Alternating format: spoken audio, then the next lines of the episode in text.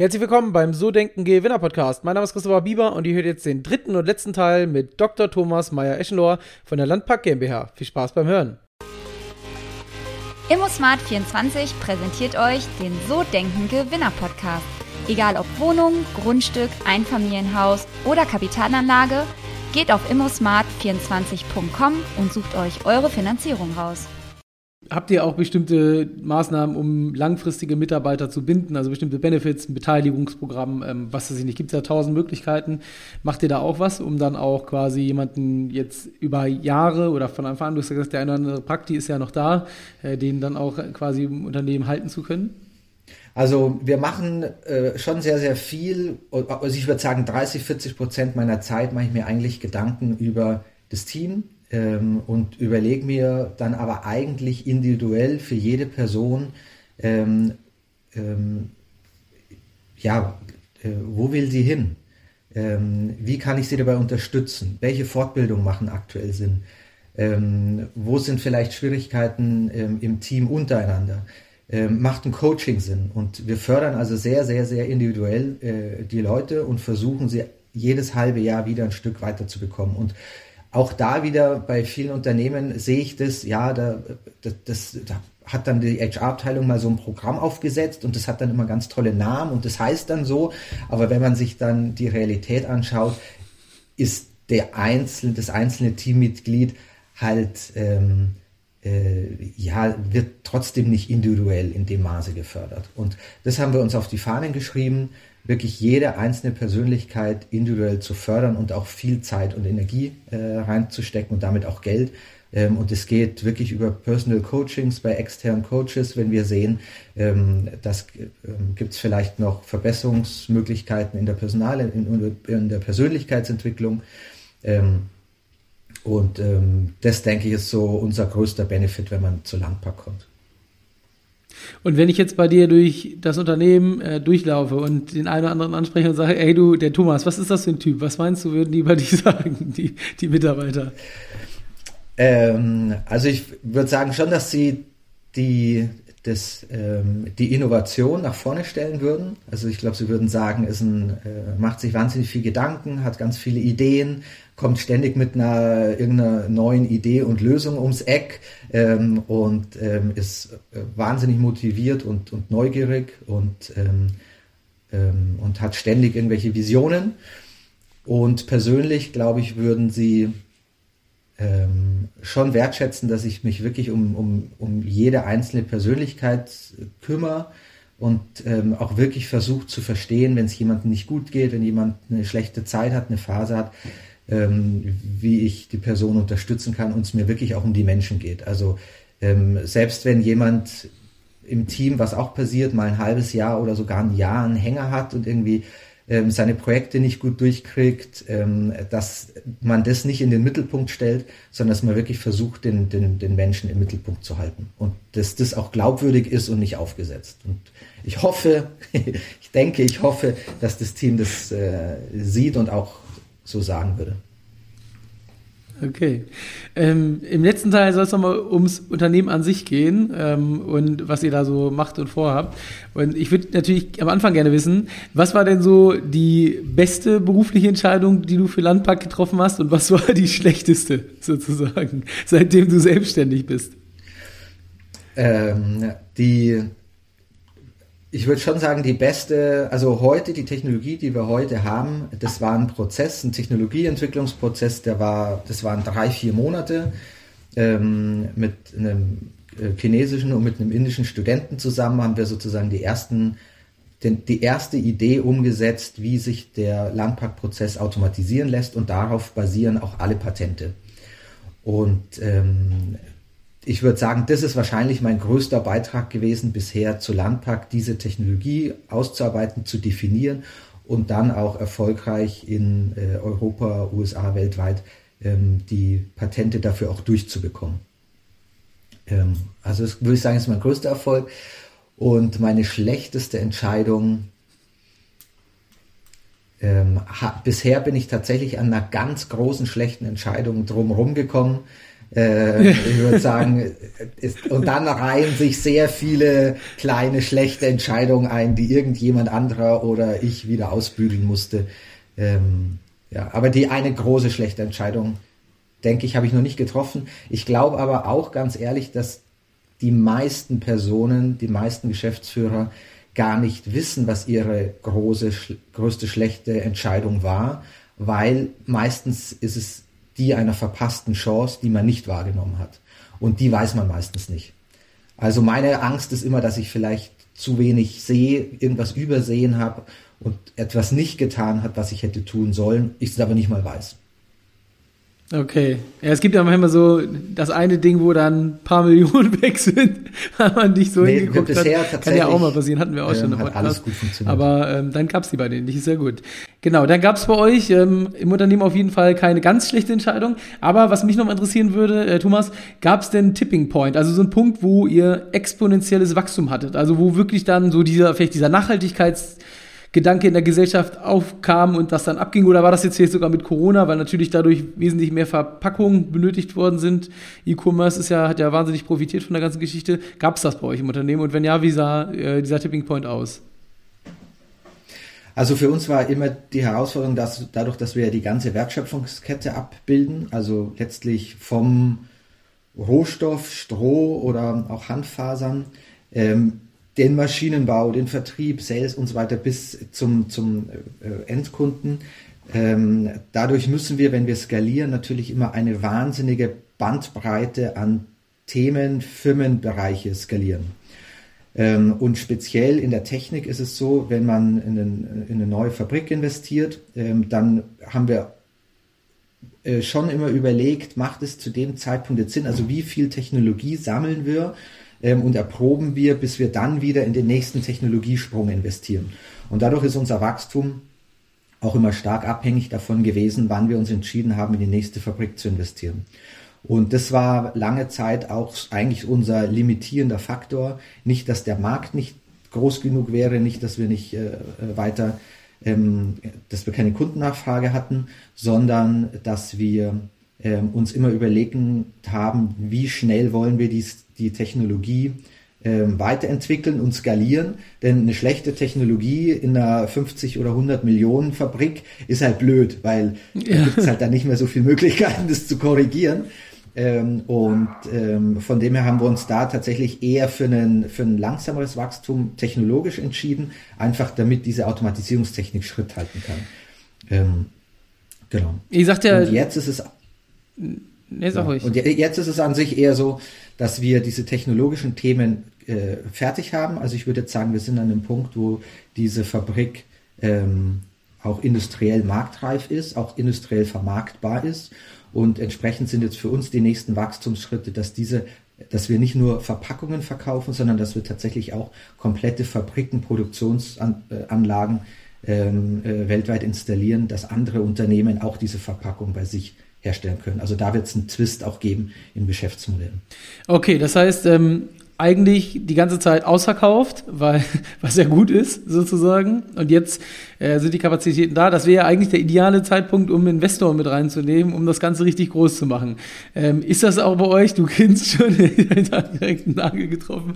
Ähm, ist das ein Thema oder ist das, meinst du, äh, bootstrapped, also aus Eigenmitteln ist erstmal geplant. Wie, wie, wie ist das da so? Weil da könnte der Hockeystick, es ist ja eigentlich, wenn man so hört, seid ihr ja genau an der Kante, wo es jetzt quasi dann losgeht, sozusagen. Genau, also ja, also wir gehen davon aus, dass wir in diesem Jahr noch eine Finanzierungsrunde machen, ähm, eben für die Internationalisierung der Technologie.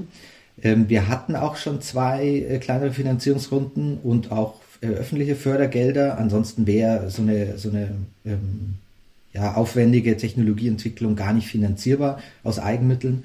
Ähm, das, äh, das heißt, wir haben einen, einen, einen Business Angel, ein Family Office an Bord, die ähm, uns ja schon lange, seit, seit äh, fünf Jahren begleiten und uns bei, den, bei der Technologieentwicklung unterstützen.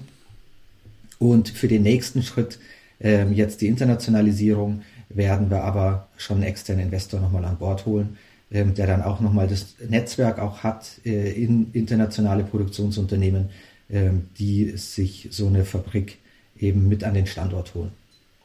Okay, also ich bin gespannt. Ich denke mal, wir werden in den nächsten Jahren nochmal einen Folgepodcast machen müssen, wenn dann da richtig was passiert ist. Ähm, und Thema Positionierung. Ihr macht ja in erster Linie wirklich äh, so dieses Thema Verpackung. Ähm, Kühlung von, von äh, Sachen. Wie wichtig ist das für den beruflichen Erfolg? Also dieses, dieses Fokussieren sozusagen, diese Positionierung. Ihr hättet ja auch theoretisch alles Mögliche machen können in dem Bereich, aber seid ihr noch sehr, sehr eng. Ist das bewusst und sagst du, ja, das ist auch wichtig, um erfolgreich zu sein? Oder auch gar nicht anders möglich wegen der Technologie? Also ich würde sagen, es ist super wichtig, ähm, sich äh, zu, zu fokussieren. Aus Technikersicht würde man immer sagen, äh, da, dann hätte man jetzt 2014 das Thema eigentlich abschließen können und hätte sagen können, wieso, da steht doch, da ist das genau. Patent, da steht doch alles drin, wie es gemacht werden muss und jetzt müssen wir doch von alleine erfolgreich werden. Aber äh, jeder, der aus dem Bereich Marketing oder Kommunikation kommt, weiß, dass es so nicht ist. Es gibt wahnsinnig viele tolle Produkte, die nie erfolgreich sind, weil es keiner glaubt, weil es niemand weiß, weil die Kommunikation dahinter nicht stimmt. Und das würde ich sagen, ist ähm, äh, von meiner Frau Patricia der, die, der große Verdienst gewesen, dass wir als Verpackungsfirma, und das war ja, ist ja eine Branche, die eigentlich total langweilig und verstaubt ist und äh, war irgendwie überhaupt nicht so auf dem Schirm, ähm, dass tatsächlich ein Startup kommt aus der Verpackungsbranche oder für die Verpackungsbranche, die das Ganze emotional kommunizieren, wo die Verpackung nichts ist, wofür man sich schämt, ähm, wie für eine Styroporbox, sondern wo man sagt, äh, guck mal, äh, fotografiert eure Produkte doch in unserer Strohbox, zeigt euren Kunden doch, wie die Waren dann bei euch ankommen. Ihr müsst euch doch dafür nicht genieren, sondern es ist doch sensationell.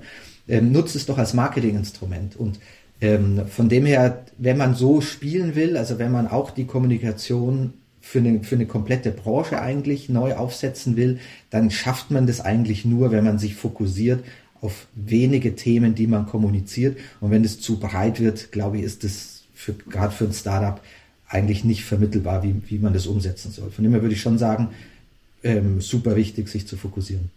Und was würdest du sagen, ähm, ihr habt ja in das Produkt viel Geld investiert.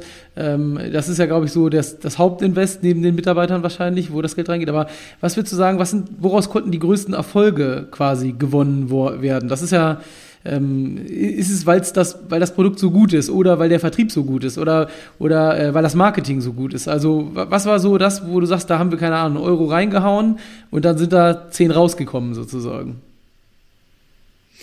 Also, jetzt aktuell würde ich schon sagen, dass ein, ein großer Teil vom Unternehmenswert ähm, in der Technologie steckt. Ähm, also vielleicht 50 Prozent. Ähm, und von dem her ist es schon sehr, sehr wichtig und gut gewesen, dass wir diese Technologie auch so umfassend patentieren haben können. Also wenn dann am Ende, das weiß man ja am Anfang nicht, wenn dann nach fünf Jahren rauskommt, nein, leider kriegt ihr dafür keine Patente oder die werden so abgespeckt, dass es eigentlich fast sinnlos ist, da Geld reinzustecken, ist es natürlich blöd, weil in dem Moment weiß es jeder und kann es auch jeder machen. Ähm, und ähm, aus ähm, von dem her würde ich sagen, schon diese, diese Werthaltigkeit dieser Technologie ist ein, ist ein ganz wichtiger Punkt gewesen. Und äh, die Marke selbst, wir hatten ja wahnsinnig viel Aufmerksamkeit in der, in der Anfangsphase, also wahnsinnig viel Fernsehen.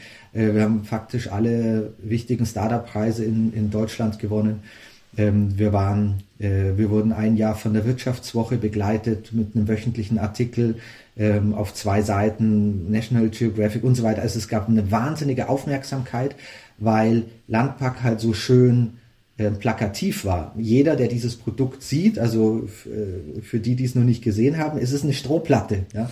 Eine Platte aus Stroh und man sieht auch den Strohhalm und jeder, der es anfasst und sich anschaut, sagt, ja okay, das sind einfach nur Strohhalme, da ist nichts verklebt, da ist kein Kleber drin, das, das muss man nicht erklären, dieses Produkt. Und das hat es für die Presse und für die Öffentlichkeit natürlich einfach gemacht, das als Leuchtturmbeispiel für eine gelungene Bioökonomie oder eine neue Nachhaltigkeit ähm, zu verwenden. Und entsprechend stark ist schon auch diese Marke äh, Landpack und die Kommunikation, die wir ähm, als Landpack gefahren haben. Das ist so der zweite Teil. Und was man auch sagen muss, ist, das Produkt funktioniert halt sensationell gut. Also all das, nur eine Technologie und nur Marketing alleine reicht bei manchen Firmen und bei uns kommt halt noch dazu, dass wir ja den gleichen Wärmeleitwert haben wie, wie Styropor oder andere mhm. Verpackungen. In dem Bereich, die kunststoffbasiert sind, ähm, dass wir ähm, also mit der gleichen dicken Strohpaneele eine gleich dicke Styroporpaneele ersetzen, nur das Styropor mit 1000 Kilowattstunden pro Kubikmeter, muss man sich vorstellen, also um einen Block Styropor herzustellen, der einmal einmal ein Meter groß ist, brauchen wir 1000 Kilowattstunden, also einen Föhn zu Hause 1000 Stunden lang laufen lassen. Das ist die Energie, die da drin steckt. Und bei Landpark schaffen wir das mit etwa einem Fünfzigstel der Energie, also 25 Kilowattstunden ähm, brauchen wir, um so einen Kubikmeter Strohdämmstoff herzustellen. Und das ist einfach eine Größenordnung. Mhm. Und ähm, deswegen konnten wir auch ganz viele tolle Firmen überzeugen, auch aus sensiblen Bereichen wie Pharma oder Life Science, die dann Reagenzien verschicken, wo der Wert in so einem Paket 10, 20, 30.000 Euro sein kann. Und da muss das Produkt wirklich gut sein, dass eine ein Life Science Firma sagt, ich vertraue meinen 20.000 Euro Produkten jetzt dieser Strohisolierung an ähm, weil es einfach super funktioniert. Also ich würde sagen, es ist dieser Dreiklang aus Technik, einem sehr, sehr guten Produkt und aber auch einfach einer sehr, sehr äh, guten Marketing- und Kommunikationsstrategie. Mega. Thomas, das, das äh, Hammer viel drin. Ähm, mega Inhalte, hat mir sehr viel Spaß gemacht. Letzte Frage, vielleicht in einem Satz nochmal äh, beantwortet. Ähm, was würdest du Menschen empfehlen, die das jetzt hören und sagen, hey, das hört sich so cool an, ich mache mich auch selbstständig. Was würdest du denen mitgeben? Vielleicht so in einem Satz. Also ich bin totaler Fan von Gründern und ich bin totaler Fan, es zu probieren. Und ähm, wenn es schief geht, geht es schief. Man hat nicht so wahnsinnig viel zu verlieren. Ähm, und äh, man sollte aber dann auch an einer schlechten oder an einer, es gibt keine schlechte Idee, aber an einer Idee, die nicht funktioniert, sich auch nicht verbeißen. Weil es gibt so viele Probleme, die man lösen kann. Und wenn man zwei, drei Jahre Zeit in was investiert hat und man merkt, es gibt einfach kein Interesse am Markt, man kommt irgendwie nicht vom Fleck, äh, würde ich sagen, was Neues probieren, was anderes probieren, ähm, sich nicht festbeißen, weil ich sehe auch viele Gründer, die zu lange an einer Idee festhalten, die vielleicht super ist, aber die vielleicht im Moment einfach vielleicht noch keiner braucht und dann ähm, läuft ein bisschen die Zeit davon. Okay, cool. Thomas, mega. Vielen, vielen, vielen Dank für, die, äh, für das Interview. Das äh, hat mir sehr viel Spaß gemacht. Ich bin sehr gespannt, was da passiert in den nächsten Monaten und werde mal euch so ein bisschen im Auge behalten und äh, freue mich, wenn wir uns dann vielleicht irgendwann zu einem zweiten Teil hören. Sehr gerne. Vielen Dank für das, für das Interview und äh, ja, für, das, für die nette Unterhaltung. In dem Sinne, ciao. ciao, danke. Das war der dritte und letzte Teil mit Thomas. Wenn es dir gefallen hat, dann hinterlass dem Podcast gerne 5-Sterne-Bewertung bei iTunes oder schreib auch gerne Rezension. Du kannst mir auch ein Feedback schreiben an christopher.sodenkengewinner.de. In dem Sinne, ich freue mich bis nächste Woche und wenn du wieder mit dabei bist. Ciao, ciao.